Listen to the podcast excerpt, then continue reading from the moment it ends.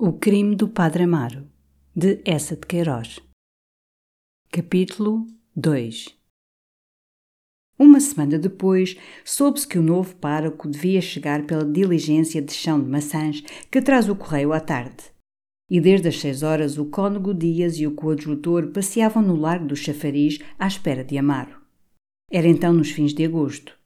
Na longa alameda macadamizada que vai junto do rio, entre os dois renques de velhos chopos, entreviam-se vestidos claros de senhoras passeando.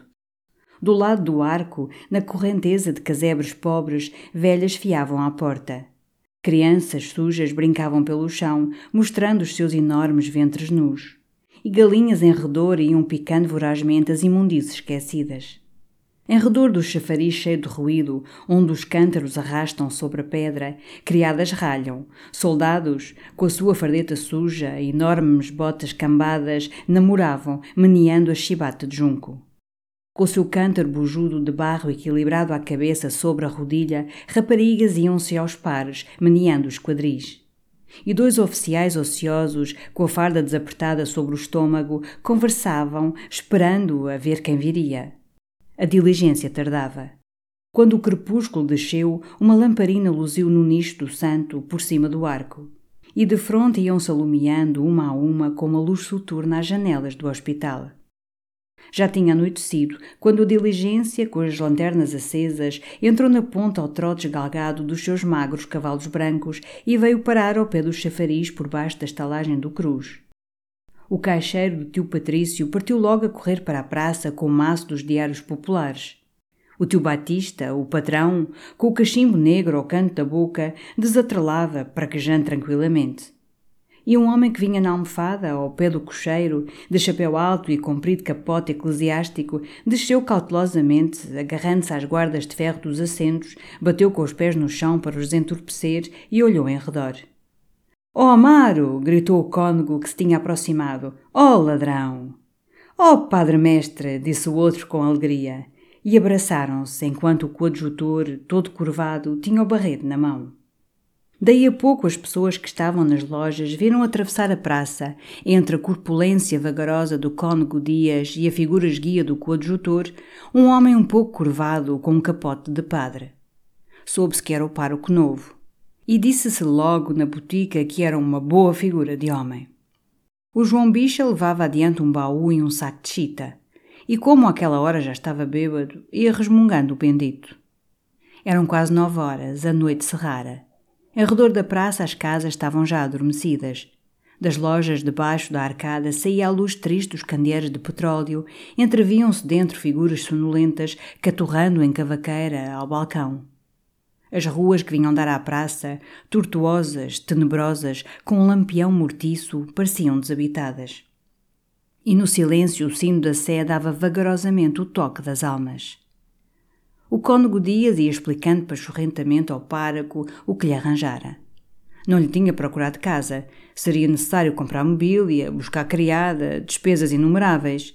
Parecera melhor tomar-lhe quartos numa casa de hóspedes respeitável, de muito conchego, e nessas condições, e ali estava o amigo adjutor que o podia dizer, não havia como a da São Joaneira.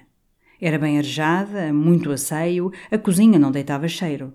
Tinha lá estado o secretário-geral e o inspetor dos estudos.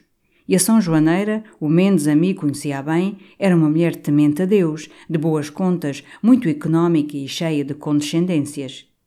Você está ali como em sua casa, tem o seu cozido, prato de meio, café, Vamos a saber, padre mestre, preço, disse o pároco. Seis tostões. Que diabo, é da graça. Tem um quarto, tem uma saleta. Uma rica saleta, comentou o coadjutor respeitosamente. E é longe da sé? perguntou Amaro. Dois passos. Pode ser dizer missa de chinelos. Na casa há uma rapariga, continuou com a sua voz pausada ao cônego Dias. É a filha da São Joaneira. Rapariga de 22 anos, bonita, sua pontinha de gênio, mas bom fundo. Aqui tem você a sua rua. Era estreita, de casas baixas e pobres, esmagada pelas altas paredes da velha misericórdia, com um lampião lúgubre ao fundo. E aqui tem você o seu palácio, disse o cônego, batendo na aldraba de uma porta esguia. No primeiro andar, duas varandas de ferro, de aspecto antigo, faziam saliência com os seus arbustos de alecrim que se arredondavam aos cantos em caixas de madeira. As janelas de cima, pequeninas, eram de peitoril. E a parede, pelas suas irregularidades, fazia lembrar uma lata amolgada. A São Joaneira esperava no alto da escada. Uma criada, enfesada e sardenta, alumiava com um candeeiro de petróleo. E a figura da São Joaneira destacava plenamente na luz sobre a parede caiada. Era gorda, alta, muito branca, de aspecto pachorrento. Os seus olhos pretos tinham já em redor a pele engelhada. Os cabelos arrepiados, com um enfeite escarlate, eram já raros aos cantos da testa e no começo da risca mas percebiam-se uns braços rechonchudos, um colo copioso e roupas asseadas. Aqui tem a senhora o seu hóspede, disse o cônego subindo. Muita honra em receber o senhor pároco, muita honra. Há de vir muito cansado. Por força. Para aqui tem a bondade? Cuidado com o degrauzinho. Levou-o para uma sala pequena, pintada de amarelo, com um vasto canapé de palhinha encostado à parede e, de fronte, aberta, uma mesa forrada de baeta verde. É a sua sala, senhor pároco, disse a São Joaneira, para receber, para espairecer. Aqui, acrescentou abrindo uma porta, é o seu quarto de dormir. Tem a sua cômoda, o seu guarda-roupa. Abriu os gavetões, gabou a cama, batendo a elasticidade dos colchões. Uma campainha para chamar sempre que queira. As chavinhas da cômoda estão aqui. Se gosta de travesseirinho mais alto, tem um cobertor só, mas querendo, Está bem, está tudo muito bem, minha senhora, disse o para com a sua voz baixa e suave. É pedir o que há da melhor vontade. Oh, criatura de Deus, interrompeu o cônego jovialmente. O que ele quer agora é cear. Também tem a ceiazinha pronta, desde as seis que está o caldo a apurar. E saiu para apressar a criada, dizendo logo do fundo da escada: Vá, russa, mexe-te, mexe-te. O cônego sentou-se pesadamente no canapé e, sorvendo a sua pitada, É contentar, meu rico, foi o que se pôde arranjar. Eu estou bem em toda a parte, padre mestre, disse o páraco calçando os seus chinelos de orelo. Olha o seminário, e em feirão caía uma chuva na cama. Para o lado da praça, então, sentiu-se o toque de cornetas. Que é aquilo? perguntou Amaro, indo à janela. Às nove e meia, o toque de recolher. Amaro abriu a vidraça. Ao fim da rua um candeeiro esmorecia. A noite estava muito negra. E havia sobre a cidade um silêncio côncavo de abóbada. Depois das cornetas, um rufar lento de tambores afastou-se para o lado do quartel. Por baixo da janela um soldado, que se demorara na alguma viela do castelo, passou correndo. E das paredes da misericórdia saía constantemente o agudo piar das corujas. É triste isto, disse Amaro. Mas a São Joaneira gritou de cima: Pode subir, senhor cônego, está o caldo na mesa.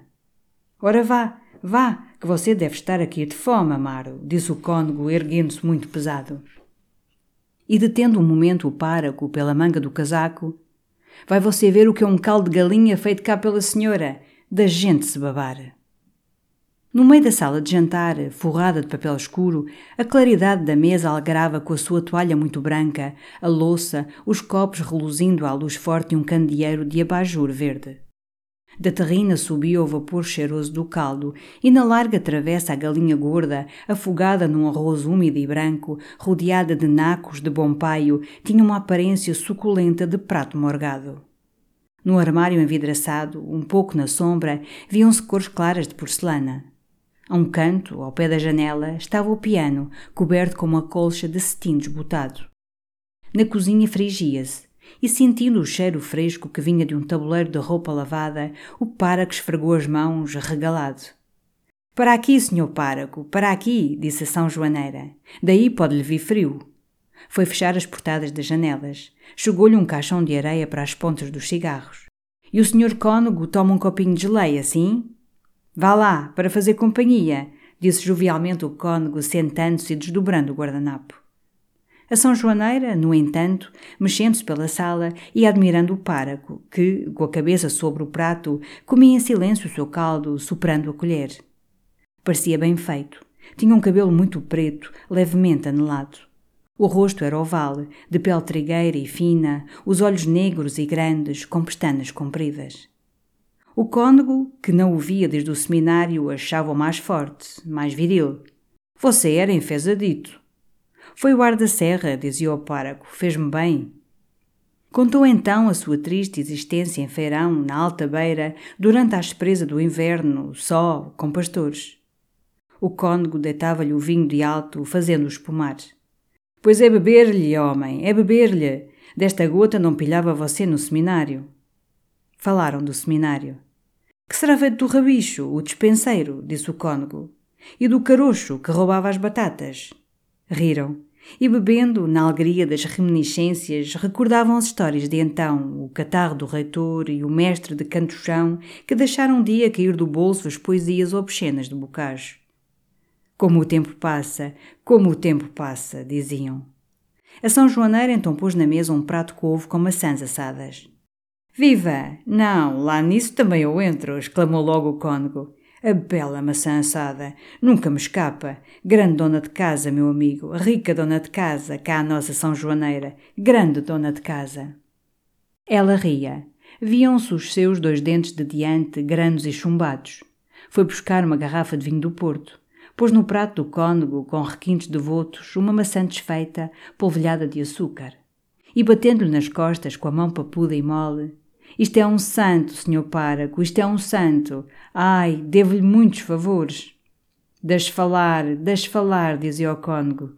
Espalhava-se-lhe no rosto um contentamento baboso. Boa gota, acrescentou, saboreando o seu cálice de porto. Boa gota. Olhe que ainda é dos anos da Amélia, senhor cônego. E onde está ela, a pequena? Foi ao Murnal com a Dona Maria. Aquilo, naturalmente, foram para a casa das Gansosos passar a noite. Cá esta senhora é proprietária, explicou o cônego, falando mornal. É um condado. Ria com bonomia e os seus olhos luzidios percorriam ternamente a corpulência da São Joaneira. Ah, senhor páraco, deixe falar, é uma nesga de terra, disse ela. Mas vendo a criada encostada à parede, sacudida com aflições de tosse, Oh mulher, vai tossir lá para dentro, credo! A moça saiu, pondo o avental sobre a boca. Parece doente, coitada, observou o páraco. Muito achacada, muito. A pobre de Cristo era sua afilhada, órfã e estava quase tísica. Tinha-a tomado por piedade. E também porque a criada que cá tinha foi para o hospital, a desavergonhada, meteu-se aí com um soldado. O padre Amar baixou devagar os olhos e, trincando migalhas, perguntou se havia muitas doenças naquele verão. Colerinas das frutas verdes, rosnou o cônego. Metem-se pelas melancias, depois de de água e suas febritas. Falaram então das sezões do campo, dos ares de leiria. Que eu agora, dizia o padre Amaro, ando mais forte. Louvado seja Nosso Senhor Jesus Cristo. Tenho saúde, tenho. Ai, Nosso Senhor lhe conserve, que nem sabe o bem que é, exclamou a São Joaneira. Contou imediatamente a grande desgraça que tinha em casa. Uma irmã meio idiota entrevada havia dez anos. Ia fazer sessenta anos. No inverno viera-lhe um catarro, e desde então, coitadinha, definhava, definhava. Há bocado, ao fim da tarde, teve ela um ataque de tosse. Pensei que se ia embora. Agora descansou mais. Continuou a falar daquela tristeza, depois da sua Améliazinha, das gansosos, do antigo chantre, da carestia de tudo, sentada, com o gato no colo, rolando com os dois dedos, monotonamente, bolinhas de pão. O cônego, pesado, cerrava as pálpebras. Tudo na sala parecia ir gradualmente adormecendo. A luz do candeeiro esmorecia.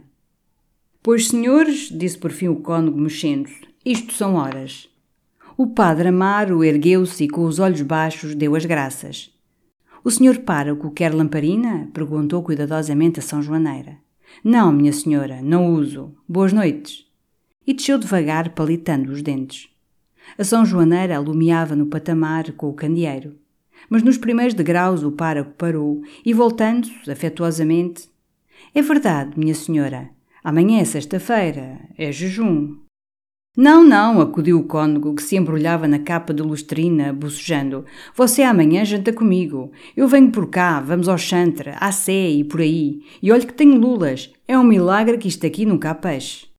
A São Joaneira tranquilizou logo o páraco. Ai, é escusado lembrar os jejuns, senhor páraco. Tenho o maior escrúpulo.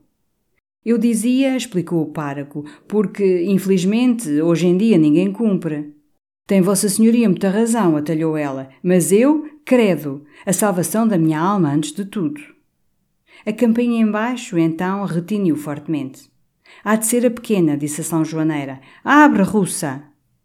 A porta bateu, sentiram-se vozes, risinhos. És tu, Amélia? Uma voz disse: Adeusinho, adeusinho. E apareceu, subindo quase a correr, com os vestidos um pouco apanhados adiante, uma bela rapariga, forte, alta, bem feita, com uma manta branca pela cabeça e na mão um ramo de alecrim. Sobe, filha. Aqui está o senhor páraco. Chegou agora à noitinha. Sobe. Amélia tinha parado um pouco embaraçada, olhando para os degraus de cima, onde o páraco ficara encostado ao corrimão. Respirava fortemente de ter corrido. Vinha corada. Os seus olhos vivos e negros luziam, e saía dela uma sensação de frescura e de prados atravessados.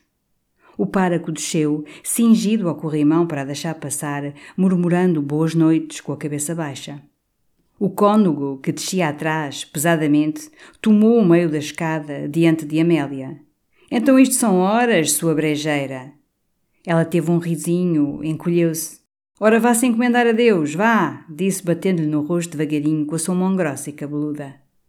Ela subiu a correr, enquanto o cônego, depois de ir buscar o guarda-sol à saleta, saía dizendo à criada que ergueu o candeeiro sobre a escada. Está bom, eu vejo, não apanhes frio, rapariga. Então às oito, Amaro, esteja a pé. Vai-te, rapariga, adeus. Reza à Senhora da Piedade que te seca essa catarreira. O páraco fechou a porta do quarto. A roupa da cama, entreaberta, alva, tinha um bom cheiro de linho lavado. Por cima da cabeceira pendia a gravura antiga de um Cristo crucificado. Amaro abriu o seu breviário, ajoelhou aos pés da cama, persignou-se. Mas estava fatigado, vinham-lhe grandes bocejos e então por cima, sobre o teto, através das orações rituais que maquinalmente ia lendo, começou a sentir o tic-tic das botinas de Amélia e o ruído das saias engomadas que ela sacudia ao despir-se.